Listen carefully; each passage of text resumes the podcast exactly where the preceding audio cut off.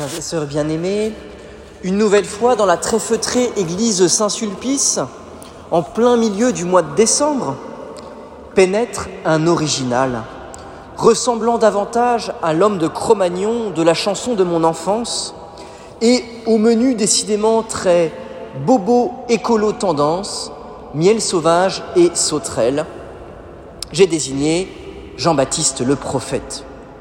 Son accoutrement original est-il simplement un effet de marketing, une technique pour attirer l'attention ou bien autre chose? En réalité, Jean-Baptiste, la voix qui crie dans le désert, comme nous l'avons chanté tout à l'heure, est un prophète, c'est-à-dire celui chargé par Dieu de porter au monde une parole forte, une parole qui invite au changement, une parole qui invite à préparer la venue du Sauveur.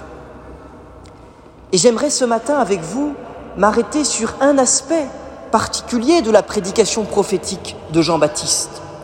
Non pas l'aspect original en peau de bison, mais davantage la parole d'Isaïe qui prêche la consolation au peuple un peu désespéré par la déportation. Il faut l'avouer, chers amis, nous sommes un peu dans la même situation. Ouvrez quelques minutes BFM et vous verrez si le monde n'a pas besoin d'un peu de consolation. Entre Covid et crise économique à venir, les perspectives ne sont guère réjouissantes. Et la ruée marchande du Black Friday hier ou avant-hier n'a guère redonné le moral à nos concitoyens. Je voyais l'autre jour sur Facebook une petite image amusante qui disait Si j'avais su ce qu'était 2020, je n'aurais pas passé la même soirée du 31 décembre 2019. À notre manière, privés de la célébration publique pendant de longues semaines cette année, meurtris peut-être euh, par nos maladies dans la famille,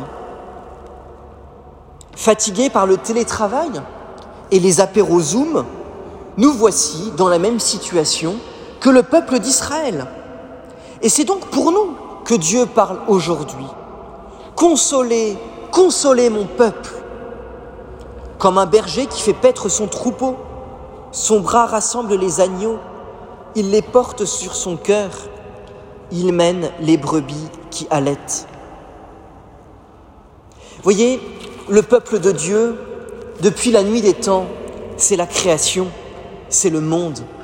Et la vocation du chrétien, c'est d'apporter au monde l'espérance dont il a besoin. Alors que le décompte des morts du Covid à travers le monde continue sa mortelle litanie quotidienne, qui osera annoncer un salut, une délivrance, une espérance? Qui osera dire au monde qu'il est sauvé?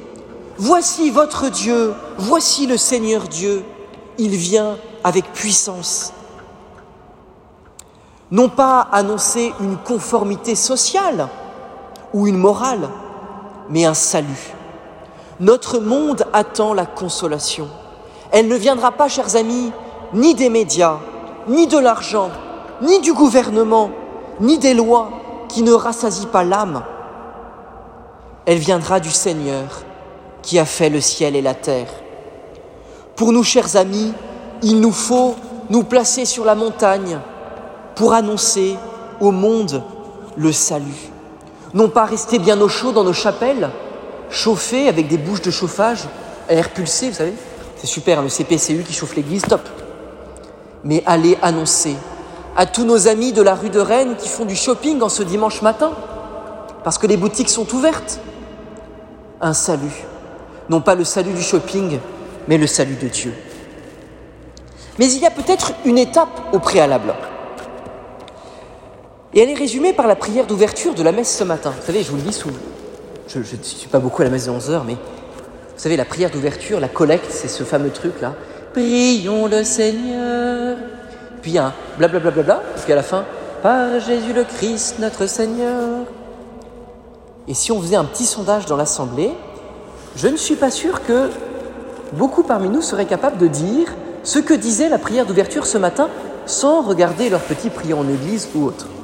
C'est un bon exercice spirituel. Elle disait en tout cas une chose comme ça.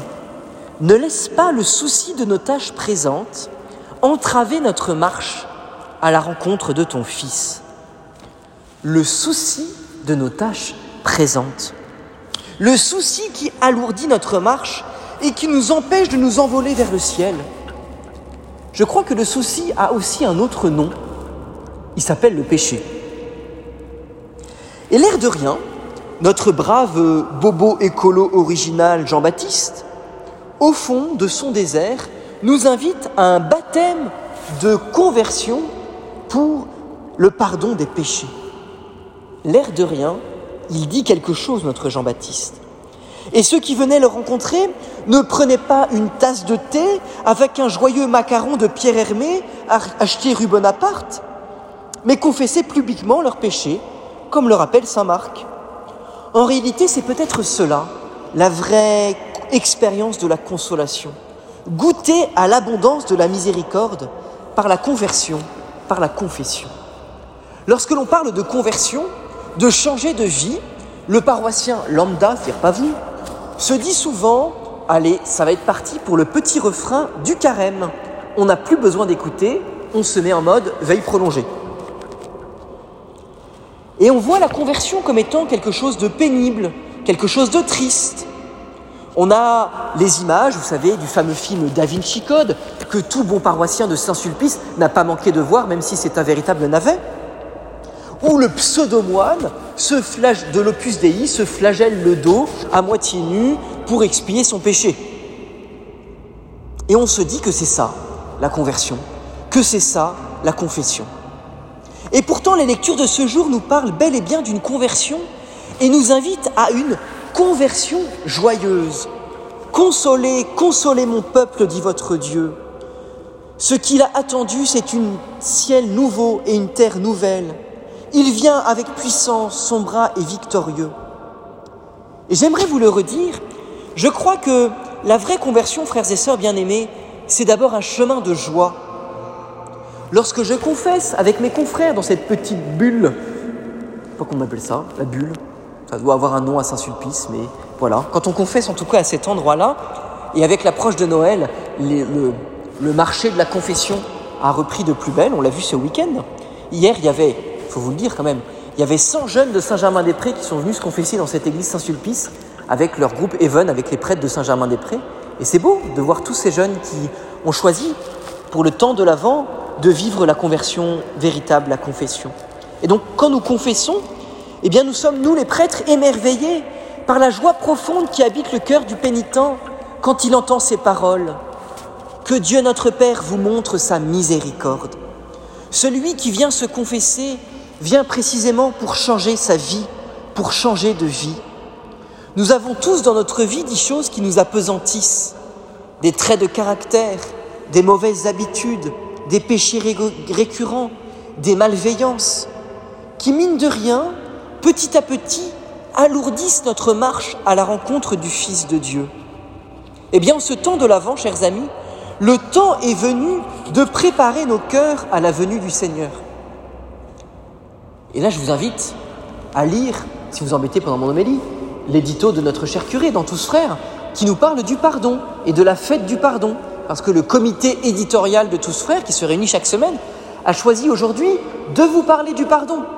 Et pour vous rappeler que vendredi prochain, le 11 décembre, il y a la fête du pardon à Saint-Sulpice, pour mettre en pratique les bonnes résolutions que vous prendrez à l'issue de cette homélie. La consolation est donc à annoncer au monde, première étape elle est à goûter dans la confession. Mais je crois qu'il y a quand même une troisième étape qu'il nous faut vivre. La consolation est à vivre dans la communauté. Je crois qu'il serait un peu facile pour nous de vivre la consolation de manière individuelle, dans la confession, ou simplement d'une manière publique extérieure, dans l'annonce de l'Évangile. Il manquerait une étape, il manquerait un lieu. C'est celui de la communauté. Chers amis, notre communauté chrétienne et paroissiale doit être ce lieu non pas seulement de l'annonce de la consolation, mais de l'expérience concrète de la consolation. Et la consolation, elle a deux faces. Une face spirituelle et une face plus humaine, peut-être plus concrète pour nous. La face spirituelle, c'est Saint Ignace de Loyola, dans ses exercices spirituels, qui nous l'annonce, dans Principe et Fondement. Saint Ignace nous dit que la consolation, c'est quelque chose du genre, un mouvement intérieur qui est excité dans l'âme, par lequel elle commence à s'enflammer dans l'amour de son Créateur et Seigneur. Et on vient à ne savoir plus aimer aucun objet créé sur la terre pour lui-même, mais uniquement dans le Créateur de toutes choses. J'appelle consolation toute augmentation d'espérance, de foi et de charité, et toute joie intérieure. Alors ça, c'était euh, Saint Ignace. Si je vous fais un résumé en deux secondes, en gros, la consolation, c'est quand je suis enflammé d'amour pour le Seigneur, quand tout me porte à aimer le Seigneur. Et je suis sûr que chacun d'entre nous a déjà vécu, à un moment de sa vie, cette expérience spirituelle de la consolation. Et c'est la première question à se poser. Comment notre communauté paroissiale aide-t-elle tous ses enfants à grandir dans la consolation spirituelle, quelle que soit leur sensibilité liturgique ou spirituelle, et quel que soit leur âge La seconde question à nous poser, le corollaire de la première, c'est celle de la consolation humaine. Est-ce que notre communauté paroissiale de Saint-Sulpice est un lieu où la fraternité réelle permet l'expérience de la consolation? Est-ce que nous sommes vraiment attentifs les uns aux autres, les anciens aux nouveaux, les plus jeunes attentifs aux besoins des plus anciens.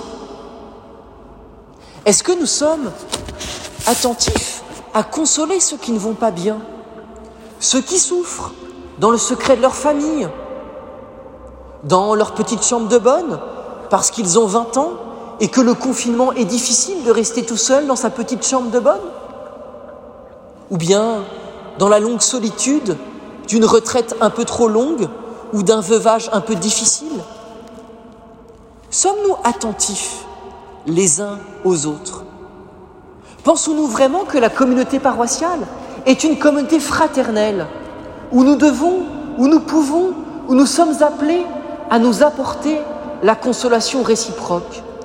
Ou finalement, venons-nous à la messe du dimanche pour consommer un service bien impacté avec un bon orgue, une bonne chorale, un bon prêche et une belle église C'est une vraie question qu'il nous faut nous poser quand nous entendons Jean-Baptiste nous appeler à la conversion et Isaïe nous inviter à proclamer la consolation. Je crois qu'il y a pourtant un apprend, un enjeu à apprendre à nous connaître, même en ces temps de Covid, à nous consoler mutuellement, à nous soutenir dans le combat spirituel, à vivre l'amitié entre tous. Je ne sais pas, une idée un peu folle. Est-ce que nous avons l'habitude de nous inviter pour un repas? Peut-être euh, parmi vous, vous ne connaissez pas votre voisin. Mais pourquoi vous ne l'inviteriez pas pour une tasse de thé ou pour un déjeuner? Vous pouvez prendre le rendez-vous pour euh, le lendemain de la fin du confinement, le 16 novembre, le 16 décembre si vous voulez. Et pourquoi pas? Pourquoi ne peut pas apprendre à se connaître, à se consoler mutuellement, à se rencontrer dans l'amitié, en offrant un regard d'espérance sur les autres. Voilà un bon défi pour chacun d'entre nous pour faire de notre communauté paroissiale le lieu de la consolation véritable et de l'amitié fraternelle. Ainsi donc, frères et sœurs, puissions-nous en ce dimanche, premièrement, apporter au monde la consolation que nous aurons goûté, deuxièmement, dans la confession et la conversion, en particulier dans la journée du pardon de vendredi prochain, mais aussi faire grandir les uns et les autres dans la fraternité paroissiale pour que notre paroisse soit un lieu de la véritable consolation pour tous les âges, pour toutes les conditions, pour que chacun se sente aimé, accueilli. Amen.